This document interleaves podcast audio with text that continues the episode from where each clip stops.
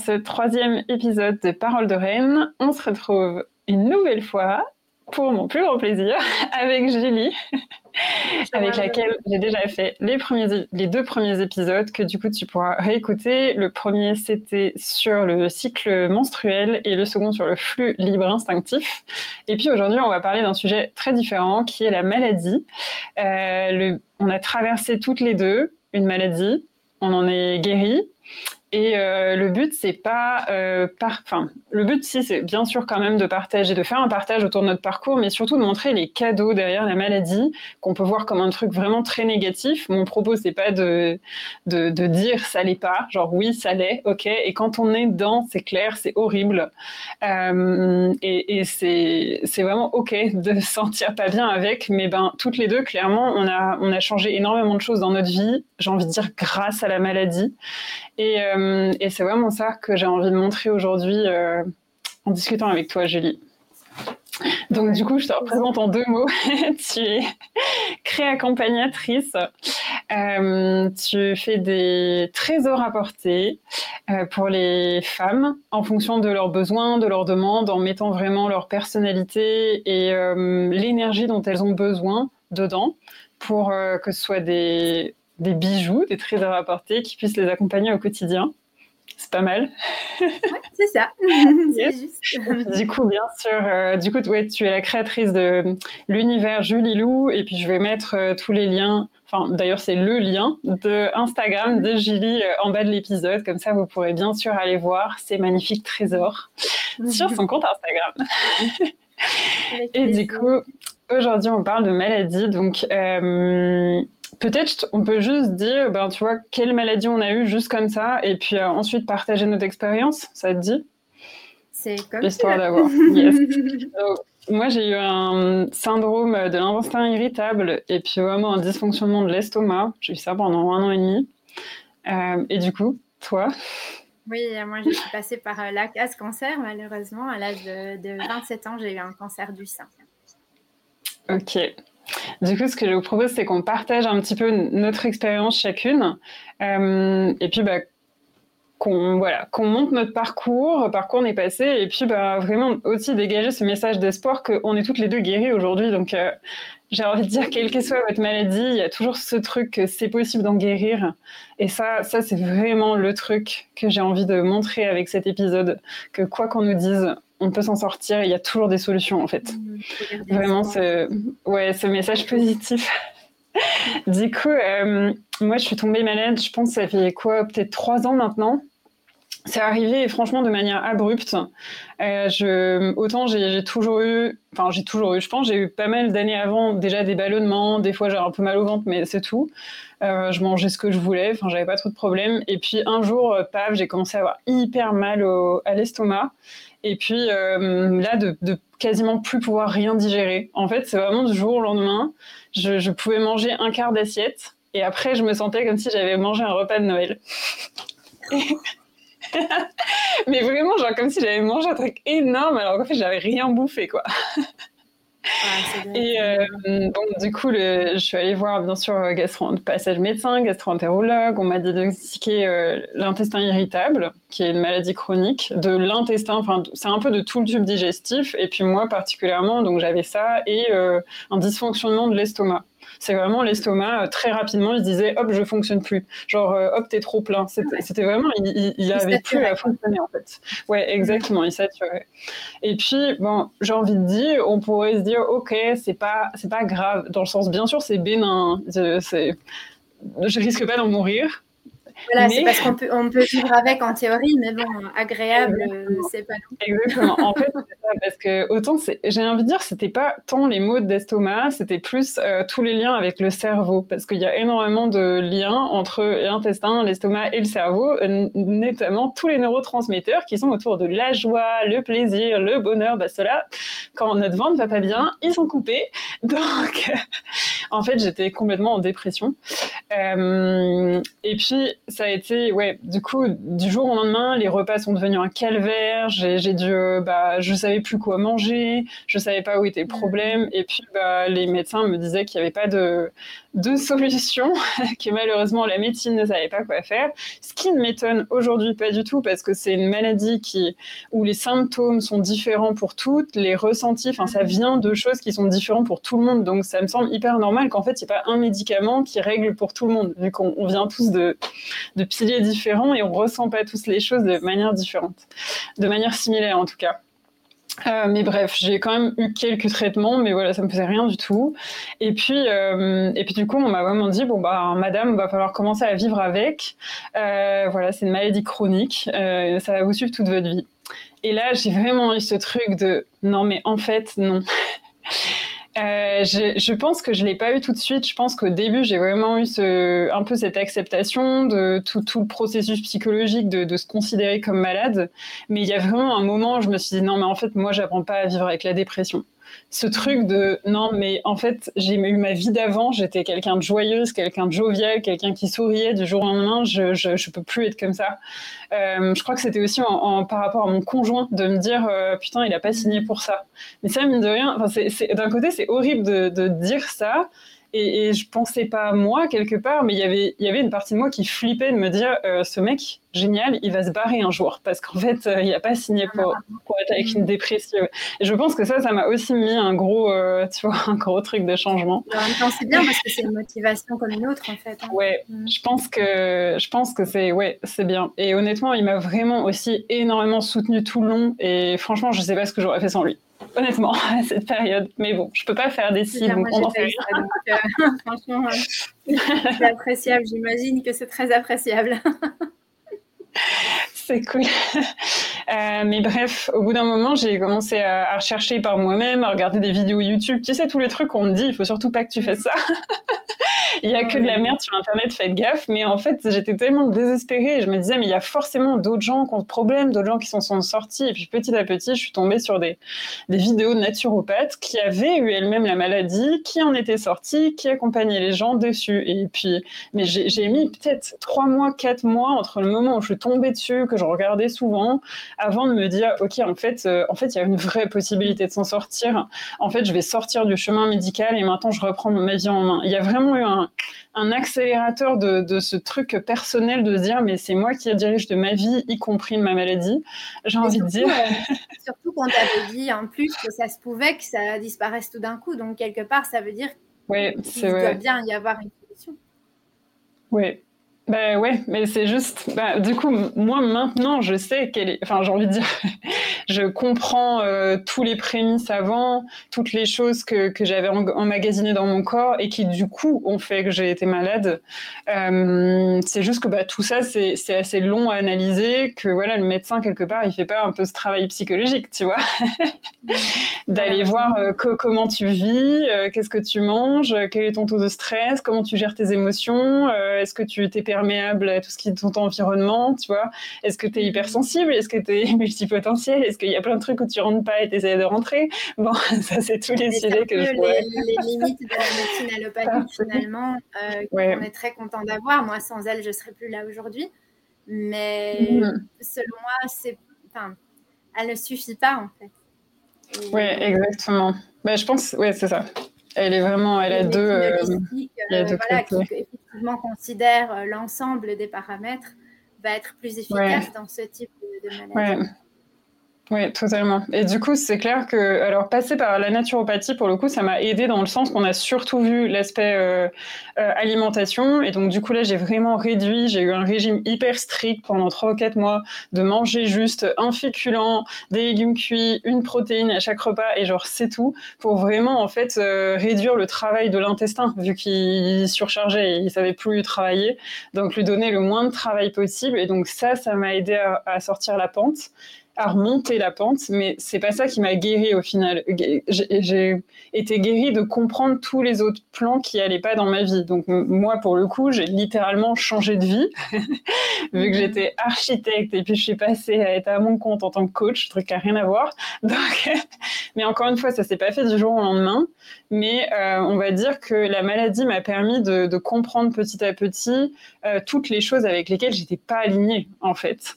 Tous les trucs qui étaient pas OK dans ma vie. Je travaillais dans un open space où c'était euh, super bruyant, des collègues méga stressés, un taux, euh, voilà, énorme de stress et responsabilité. Et puis j'avais l'impression, enfin très certainement, je bouffais ça toute la journée des autres. Genre déjà, j'avais, je savais pas, j'avais mon mes propres émotions. Et puis en plus je me prenais celles des autres au quotidien. Et donc ça c'est tellement logique qu'il y a eu un moment où euh, mon corps il a dit euh, t'es sympa cocotte. Mais là non c'est trop en fait. Donc Maintenant, ça me semble tellement genre comment j'ai pu endurer tout ça? Mais ça a été vraiment euh, ouais un parcours petit à petit. J'ai traité un peu tous les problèmes un à un. bah, du coup, j'avais commencé par l'alimentation et puis au bout d'un moment, je me suis dit euh, en fait, je faisais des des troubles du comportement alimentaire. Je faisais vraiment de l'alimentation émotionnelle. Euh, je faisais de l'hyperphagie, tu veux. Je mangeais euh, quand en fait, je mangeais mes émotions. C'était vraiment ça. Quand j'allais pas bien, le, truc que je, me comblais en mangeant. Euh, et puis, ben, il y a eu un moment où je me suis dit, ok, ça c'est mort. Imagine, je pouvais déjà plus digérer un quart d'assiette. Euh, si, si, je voulais me bouffer quatre assiettes, c'était même pas possible en fait. Ça, ça me rendait mille fois plus malade. Donc, il y a eu vraiment un moment où je me suis dit, ok, ça, je l'avais jamais remarqué parce que je suis quelqu'un qui prend pas de poids aussi. Donc, je l'avais jamais, je m'étais jamais dit que c'était un problème. Et puis là, il y a eu vraiment cet aspect de mon corps qui me dit, non, mais ce truc-là que tu fais, euh, quand même assez souvent, c'est plus possible aujourd'hui, c'est plus tolérable. En fait, je, je peux pas. tu vois, c'est assez drôle de voir que j'ai eu plein d'aspects dans ma vie, c'était tout lié à la même partie, et, euh, et, tout s'est révélé d'un coup. Il y avait vraiment ce truc-là. Aujourd'hui, euh, c'est mort. Donc, je me suis fait, fait, accompagner après pour sortir justement des groupes du comportement alimentaire, et c'est là que j'ai commencé à remettre. Ok, pourquoi est-ce que je mange? Ah, je mange parce que ça va pas bien dans ma vie. Tiens, le plaisir, il est pas trop là. Qu'est-ce que je fais? Je rentre du boulot. Le seul truc que je veux faire, c'est manger. ok, c'est quand même, c'est quand même assez drôle, tu vois. C'est que visiblement, mon travail, c'est pas top, en fait. Il y a un truc qui va pas trop avec le boulot là. et donc, petit à petit, ben, j'ai pu remonter la pente. Et puis, euh, je pense que tu vraiment assez fou, c'est que tout, tout s'est concentré autour de l'intestin, qui est le centre, c'est le plexus solaire, l'intestin, c'est le centre des émotions, c'est le c'est souvent en tout cas chez moi du coup c'est vraiment le premier truc qui se bloque dès qu'il y a un truc qui va pas. Genre euh, le nœud à l'estomac tu sais donc ça peut parler souvent. Et maintenant du coup j'ai vraiment cette conscience de dès que j'ai un nœud euh, paf j'ai l'estomac le, le, plexus solaire qui se bloque je sais tout de suite euh, ok là il y a un truc qui est pas ok pour moi tu vois. Et du coup ça m'a permis de retrouver vraiment cette conscience du corps cette conscience de OK, mon corps est en train de me dire quelque chose à laquelle j'étais mais totalement Tu as identifié les signaux en fait. Hein. Tu as appris identifier les signaux de ton corps. Et, et, ouais, dans les cadeaux vraiment que ça m'a apporté, bon, je pense on dévorera plus tard, mais euh, le premier, je pense, c'est cette reconnexion au corps auquel j'étais. Mais je pense que j'avais mon cerveau, mon corps, et c'était deux trucs différents. Deux trucs différents. Et puis, euh, tout le mm. monde, la maladie, je, je me suis dit, mais j'en voulais à mon corps, je détestais mon corps de me faire aussi mal, de me faire souffrir, de me faire pleurer autant. Enfin, il y avait vraiment cette haine euh, de, de l'incompréhension du cerveau sur le corps. Euh, alors qu'en fait, bah, au final, ils fonctionnent ensemble. Et c'est quand j'ai commencé un peu plus à l'accepter, à accepter les douleurs qui me faisaient, que c'était, c'était pas contre moi, mais c'était vraiment pour me dire, Marjorie, ta vie, elle est pas ok aujourd'hui. Il y a un truc qui va pas là.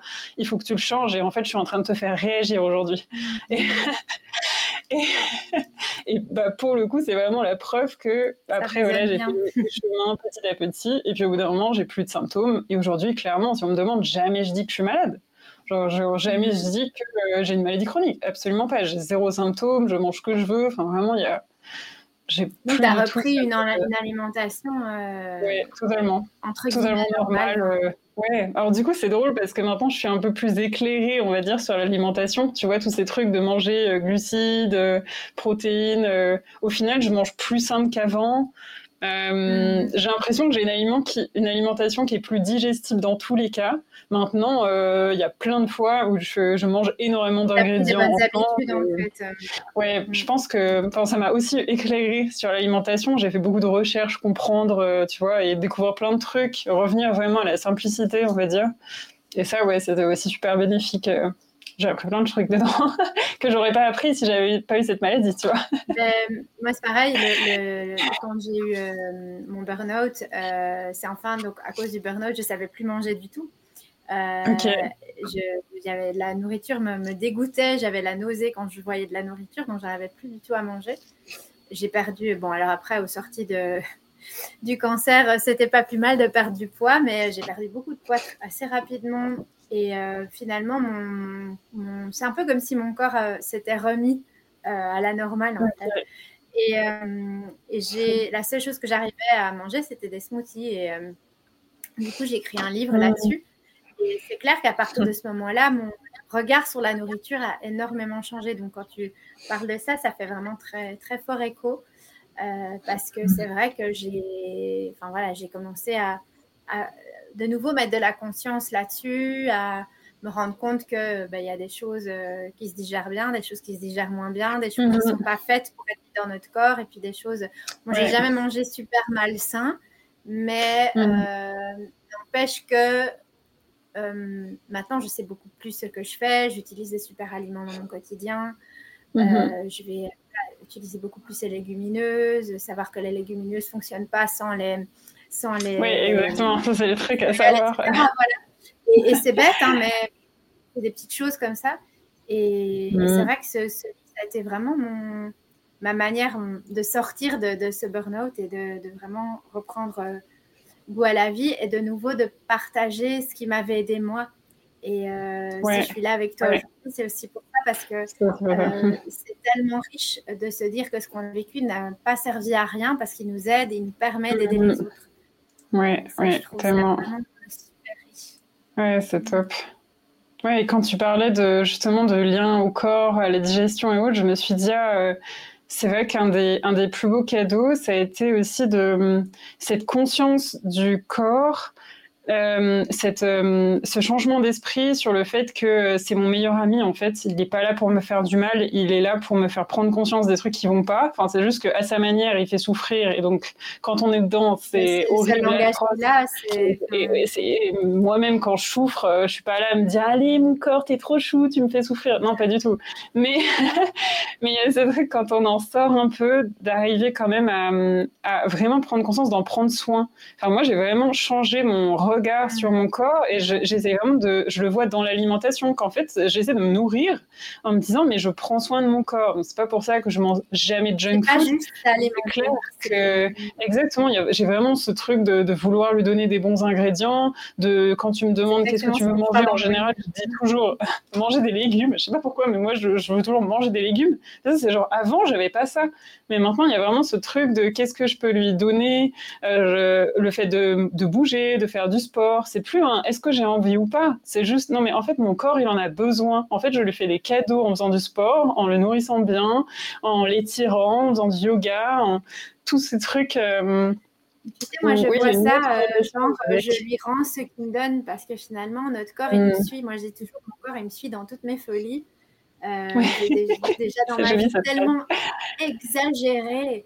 j'ai tiré, tiré, tiré sur la ficelle. J'ai je lui ai fait endurer des trucs euh, vraiment euh, pas normaux et puis lui il est toujours là il me suit toujours euh, mm. il, est oui enfin voilà et je me dis il, il, mérite en fait qu'on le lui rende mm. et lui tout ce, dont il a besoin effectivement c'est ça c'est qu'on lui donne ce qui lui convient mm. Ouais, ouais c'est hyper chouette ce que tu dis. non, c'est vraiment ça. Mais du coup, ouais, je trouve que peut-être dans la société, on ne nous enseigne pas tant que ça, enfin, on en parle au final, on sait tous que c'est important de prendre soin de notre corps et de notre santé, mais peut-être que d'avoir vécu euh, la non-santé, j'ai envie de dire, ben, du coup, ça fait shifter euh, cette, mm. cette, prise de conscience réelle que oui, en fait, c'est vraiment important. je vois par euh, rapport à ma par exemple, qui mange vraiment très très mal, eh bien, ça n'aide pas que je lui en parle, que je lui dis, ça ne l'aide pas de savoir ce que j'ai vécu. il continue, il, continue. Et je, voilà, et je me dis, il comprendra que le jour où ça lui arrivera, ça sert à rien en fait d'aller essayer de convaincre quelqu'un. C'est malheureux parce qu'on aimerait vraiment pouvoir ouvrir les yeux tout le monde et dire attends, n'attends pas d'être malade. soit malade quoi. Offre-toi ça, euh, réagis avant et écoute ton corps avant. Et quand euh, voilà, quand il y a quelque chose qui ne va pas, c'est le symptôme de voilà de quelque chose qui doit changer. Euh, parce que ce que tu disais par rapport à ça, bon moi, moi, la, moi un des cadeaux de la maladie, c'est c'est d'avoir euh, réalisé que ma situation de, couple était absolument pas tolérable, que j'étais euh, en couple avec un, un, timbré, pour le dire euh, rapidement, avec quelqu'un qui me respectait absolument pas et qui, qui m'avait rendu complètement, comment je vais dire, j'étais plus moi en fait, j'étais plus que l'ombre de moi-même et j'osais mm. plus exister, j'osais plus parler, j'osais plus euh, respirer parce que ça suffisait parfois à ce qui pète un plomb. Donc, euh, euh, moi, ça m'a vraiment mm. permis de me rendre compte que là, non, mais là, c'est là, c'est plus possible. Je voulais pas le voir en fait. Hein. Donc, à partir du moment où ben, tu es en chimio, tu n'as plus de cheveux, tu as euh, t'as un sein en moins, euh, t'es faible, t'as froid tout le temps, et puis que t'as ton mec qui te secoue contre le chambranle de la porte et que t'as ta tête qui tape sur le chambranle de la porte, il y a un moment donné où ça fait des clics et où tu te dis euh, non, là, là, c'est plus possible, je ne peux plus accepter ça. Et aujourd'hui, ben, je remercie cette maladie parce que grâce à cette maladie aussi, j'ai pas eu d'enfant avec lui. parce que très souvent, je me dis, mais imagine, tu aurais été lié à, à ce gars pour le reste de tes jours. C'est juste mhm. pas concevable. Donc, euh, quelque part, euh, bah, aujourd'hui, j'ai beaucoup de gratitude que ce soit, me soit arrivé parce que mhm. ça a euh, empêché que d'autres choses beaucoup plus graves se passent parce que mhm. j'étais en danger, ma vie était en danger d'être avec lui. Donc, au fond, eh bien, ok, mon corps m'a mise en danger, mais quelque part, ça m'a permis de, de me réveiller. Hmm. Ouais. Et, aujourd'hui, je voudrais pas, on me, on me proposerait, voilà, tu refais ta vie euh, avec ou sans la maladie, je prendrais la vie avec la maladie, hmm. parce qu'elle a fait de moi celle que je suis, elle a fait de moi, euh, elle, elle m'a donné, elle m'a mis en main des clés pour pouvoir aider les autres, euh, elle m'a mis en main des clés pour avoir l'état d'esprit que j'ai, la conscience que j'ai, être qui je suis et je voudrais pas être une autre. Donc euh, voilà. C'est trop beau. C'est tellement fort quand tu dis ça. Si j'avais le choix, est-ce que je reprendrais ma vie avec la maladie ou pas? Bah oui, je reprendrais ma vie avec ma maladie. C'est, c'est vraiment percutant euh, dans les mots, mais ouais. Une fois qu'on en est passé et qu'on, a réussi à avoir le positif en fait. Et c'est vraiment mm. euh, un peu pour ça qu'on fait cet épisode, pour partager que, un, déjà, quelle que soit la maladie, il y a toujours espoir de jamais écouter le euh, c'est à vie. ça, euh, peut-être. Genre, je suis pas médecin, peut-être qu'il y a plein de trucs, en effet, ça l'est, mais je pense que dans tous les cas, il y a toujours des solutions. Euh, et c'est toujours intéressant d'aller voir ce qui se passe Peut-être, en tout cas, pas peut-être pour guérir, mais pour s'alléger les choses, pour vivre mieux. Pour comprendre qu'est-ce que peut-être ça cache, ou voilà, pour aller un peu fouiller quand même. Euh, et aussi, bah, après, euh, un peu ce que tu disais de, ouais, de, comment est-ce que je peux voir le positif derrière ça? Qu'est-ce que ça m'a apporté? Vraiment pour changer son état d'esprit en mode euh, justement positif et de, de, sortir du blâme de mon corps est horrible, il me fait souffrir, même si quand on est dedans, vraiment, c'est horrible et, voilà, et, c'est aussi se déculpabiliser de, de, détester son corps. Enfin, c'est ok vraiment, mais en même temps de de grandir cette conscience que euh, la maladie est pas toute, elle est pas contre nous quoi. Il y a vraiment ce truc là. C'est pas pour pour être horrible avec nous, c'est pas parce que la vie a décidé qu'on méritait de souffrir. Genre je pense que je pense que non jamais. Mais c'est un indicateur qu'il y a un truc qui va pas. Et, et, mine de rien, ça nous apprend aussi plein de choses sur le long du parcours forcément. Et puis, euh, ben, ouais, petit à petit, quand on en sort, on se rend compte de toutes les belles choses que ça nous a apporté aussi. Tu vois, au point que tu arrives à dire, en fait, je vivrai pas ma vie sans, je revivrai pas ma vie sans, c'est quand même. Ouf, Alors après, pour remettre un peu le contexte, j'avais 27 ans, j'en ai 44. Donc, euh, mhm. j'ai fait beaucoup de chemin. c'est ça. Euh, je n'ai pas pensé ça directement. C'est ça. C'était pas la première année. Euh... Voilà. C'est pas genre, euh, j'ai fêté mes 30 ans en me disant, youpi, c'est merveilleux d'être malade. Mais j'ai quand même eu directement la mhm. sensation de vivre quelque chose d'exceptionnel. Mais pas forcément exceptionnel au sens magnifique, ou beau, ou merveilleux, mhm. mais exceptionnel au sens hors du commun et euh, tu sais, une, une, expérience de vie puissante en fait. Hmm. Ça, j'ai vraiment eu tout de suite cette, euh, cette euh, conviction d'être en train de vivre un, un passage, d'être en train de vivre un, une espèce, c'était un peu comme une initiation en fait, tu vois. Hmm.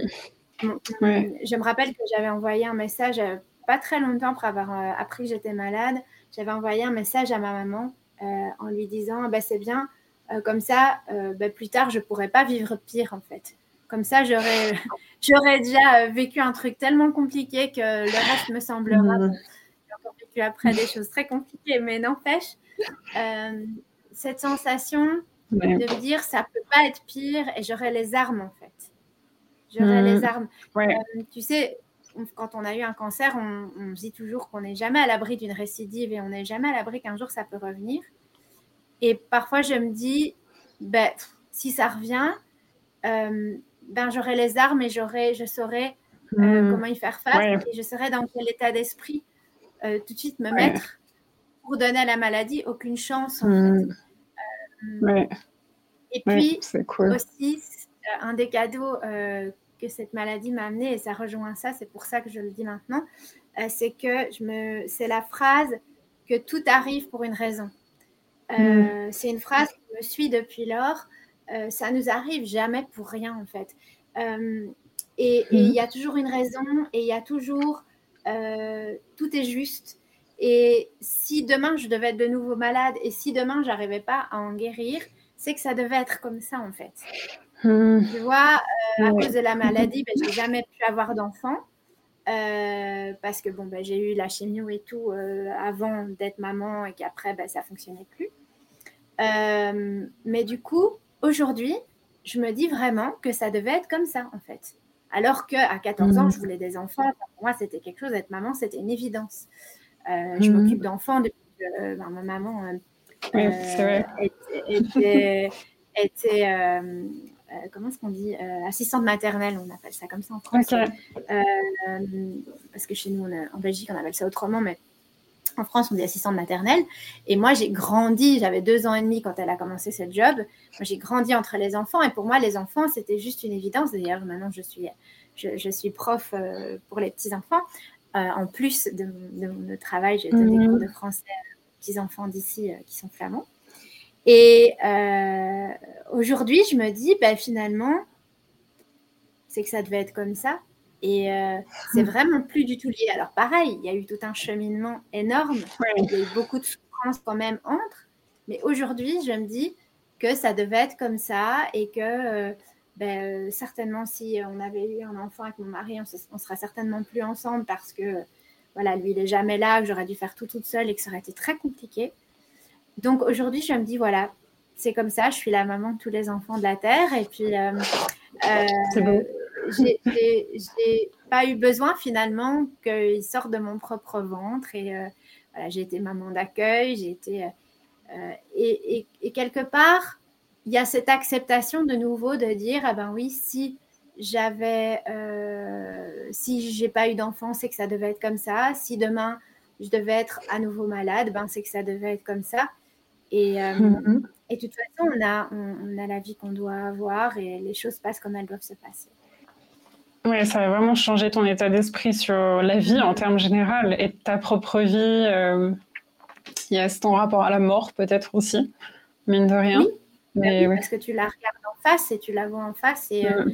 tu apprends finalement à ne pas être dans le déni par rapport à ça. Euh, la mort, elle existe, elle est là, elle peut être demain au détour d'un chemin, elle peut être. Voilà, on peut peut ne pas être malade et puis avoir un accident quelconque, se faire écraser, avoir un accident grave de voiture, etc.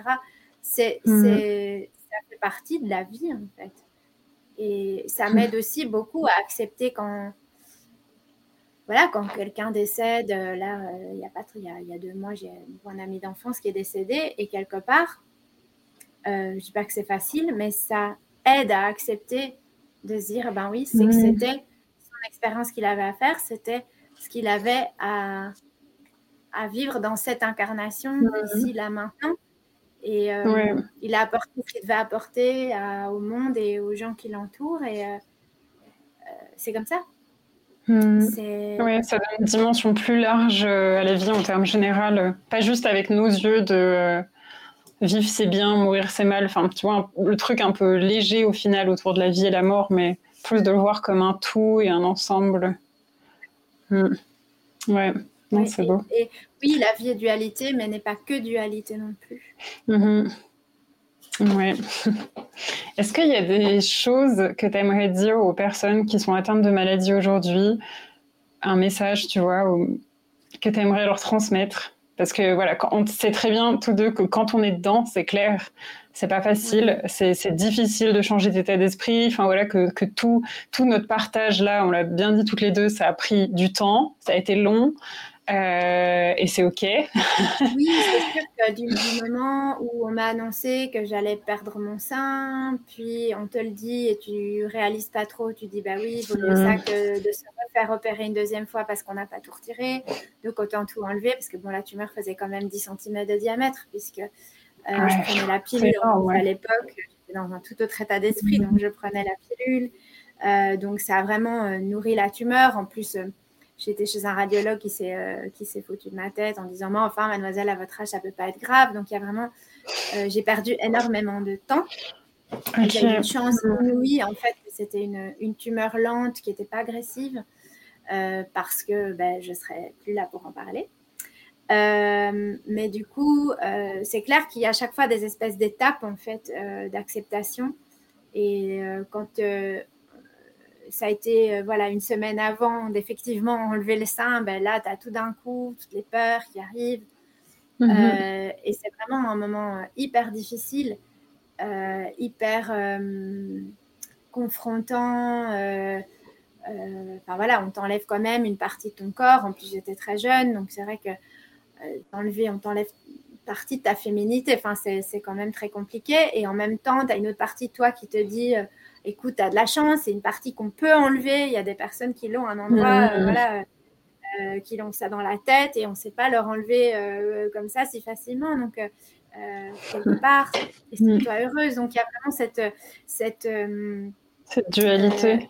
cette dualité en toi. D'un côté, tu es là, oui, bah oui, tu as raison, te dis, c'est clair, il vaut mieux. Et puis de l'autre côté, tu as quand même ce truc dans, ton, mmh. dans, ton, tes tripes qui te dit, bah, mais non, mais moi, je ne veux pas qu'on m'enlève une partie de moi. Euh, et puis en plus, on avait commencé par la chimio pour un peu la diminuer, donc j'étais déjà fatiguée, j'étais déjà vraiment dans un. Donc c'est clair qu'il y a à chaque fois cette acceptation. Pareil pour les cheveux, euh, on dit oui, tu vas perdre tes cheveux, bah oui, oui, ok, bah ok, ça repoussera. Et puis quand tu commences à vraiment les perdre et que tu es confronté avec ça, avec les touffes qui partent et puis qu'il faut se raser la tête, etc. C'est hum, toutes ces choses-là qui sont euh, unique et que finalement j'ai de la gratitude d'avoir vécu. Euh, et c'est vrai qu'il y a toutes ces, toutes ces phases d'acceptation et ça prend énormément de temps. Mais au moment où on vit les choses, c'est très compliqué de se dire que derrière, c'est limite, même, c'est pas possible de se dire qu'il y a un cadeau mhm. derrière. Mais euh, il y, a, y, a, ce, ce proverbe, alors c'est, j'essaie de me souvenir de quelle culture c'est. Euh, bref, c'est une, tribu africaine qui dit ça tout le temps. Euh, ouais, euh, dès qu'il y a un problème, ils disent Ah, il est où le cadeau? Donc, eux, ils, ils, anticipent, ils attendent en fait le cadeau derrière directement. Et quelque mhm. part, je trouve ça beau comme état d'esprit de se dire Oui, il m'arrive là maintenant une merde, et entre-temps, Dieu sait si j'en ai vécu quelques-unes des merdes. Mais derrière, ben, je serai contente et fière de l'avoir dépassé. Et de se mettre dans hmm. cet état d'esprit, de se dire, aujourd'hui, euh, il y a une grosse montagne de caca, là, pour le dire crûment, une grosse montagne de caca devant moi. Mais quand je serai de l'autre côté, bordel, comme je serai fière de moi. Et je dis toujours, la lumière, elle finit toujours par revenir. Elle, même parfois, si le tunnel, il est parfois hyper long, il est parfois beaucoup plus long que prévu. Mais n'empêche, euh, il y a de la lumière au bout, quoi. Et, euh, mm. et cette lumière, eh ben, une fois qu'on l'a, c'est juste magique, c'est juste un truc euh, tellement, tellement gratifiant, tellement voilà quoi, c'est une deuxième naissance en fait, mais c'est une naissance dont on est consciente et c'est une naissance dont on dont, qu'on, vit vraiment conscience. Et du coup, mhm. ça, ça, a une, ça a une dimension, enfin, c'est énorme en fait. Donc, ouais, j'ai envie de dire à toutes ces personnes, euh, euh, accrochez-vous parce que ça vaut la peine de l'avoir, cette lumière-là derrière. Et l'état d'esprit dans lequel on est fait tout, fait vraiment tout le mindset, il fait tout. Toi qui écoutes, je sais que tu le sais. Ouais. le mindset, il nous, il nous permet de, de, switcher ça et de se dire, euh, ouais, là aujourd'hui, bah ouais, j'ai envie de dégueuler, je suis mal, j'ai l'impression qu'un camion qui m'a roulé dessus, mais demain, ça ira mieux. Mm. Et demain, j'aurai à nouveau la force et, euh, et je, je, serai encore plus forte et encore plus belle de toutes ces expériences que j'ai vécues, en fait. Ouais, Ouais, c'est beau. Et je pense, comme tu dis, euh, le... je pense que c'est vraiment la maladie qui m'a fait prendre conscience à quel point mon état d'esprit était important et à quel point tout ce que je pensais euh, définissait ma vie, en fait. Que c'était mon état d'esprit qui définissait ma vie. Et je pense que c'est ça qui m'a donné vraiment envie d'aller plus loin et d'accompagner les autres dans cette voie. Il y a vraiment eu ça. Et hum, je pense pour les messages, c'est beau. pour les mm. messages, euh, peut-être à ajouter au tien, qui est déjà magnifique, euh, bah, ça serait vraiment de dire aux gens, mais perdez pas espoir. Même si, même si tout le monde vous dit que c'est pas possible, même si, je sais pas, même si ouais, ça a l'air hyper dur aujourd'hui, vraiment, gardez toujours foi et pensez qu'il y a toujours des solutions. Euh, et que ouais, c'est toujours possible d'aller mieux, c'est toujours possible de faire quelque chose, mais en tout cas de quelque part de pas se résigner. D'un côté, d'accepter parce que pour l'instant, euh, ça va pas se résoudre tout de suite, et, on, est obligé d'accepter cet état, mais en même temps, on peut quand même faire quelque chose, et, petit à petit, ça va aller mieux. De vraiment garder cette conscience, cette mm. conscience là. Ouais. Ok, bah, écoute, merci. L'instant présent aussi, vivre l'instant présent et euh, et le, lui donner toute sa valeur, même si dans les moments, euh, des certains moments, oui, c'est difficile, c'est pas facile. Hmm. Ouais. Bon, mais merci beaucoup Julie pour cet épisode magnifique. Et puis même j'ai envie de dire cette série d'épisodes vu que c'était le troisième. Donc, si vous avez envie de discuter avec Julie, d'aller voir ses magnifiques créations, ce sera sur son compte Instagram que je vais mettre en dessous. Mes épisodes aussi, mes interviews pour euh, Octobre, Jose, que oui, c'est vrai, c'est euh, vrai. dans le cadre également de la, maladie. Euh, oui, j'ai échangé avec toutes sortes de personnes pour voir comment est-ce qu'on pouvait alléger les choses lorsqu'on est malade et même faire en sorte de hmm. ne jamais l'être voilà, tout ce qui existe pour se soutenir, pour être. Euh, euh, et puis dans l'indulgence avec soi-même aussi. Top. Donc, yes, en effet. Euh, je mettrai bien ça en dessous, histoire que vous puissiez aller retrouver tous les liens. je mettrai aussi mes liens si jamais vous avez envie de, commenter cet épisode, de m'écrire, de venir partager en quoi ça vous a été utile. Bah, vraiment, n'hésitez pas. Moi, j'adore recevoir vos messages. Donc, voilà, n'hésitez pas. Je suis accessible. Et puis, évidemment, si cet épisode vous a plu, bah, n'hésitez pas à le partager, à mettre un petit pouce, à vous abonner à la chaîne, à mettre 5 étoiles sur votre plateforme d'écoute. Voilà, ça fait toujours plaisir. Et puis, je vous dis à une prochaine fois. Salut Salut Julie, merci beaucoup.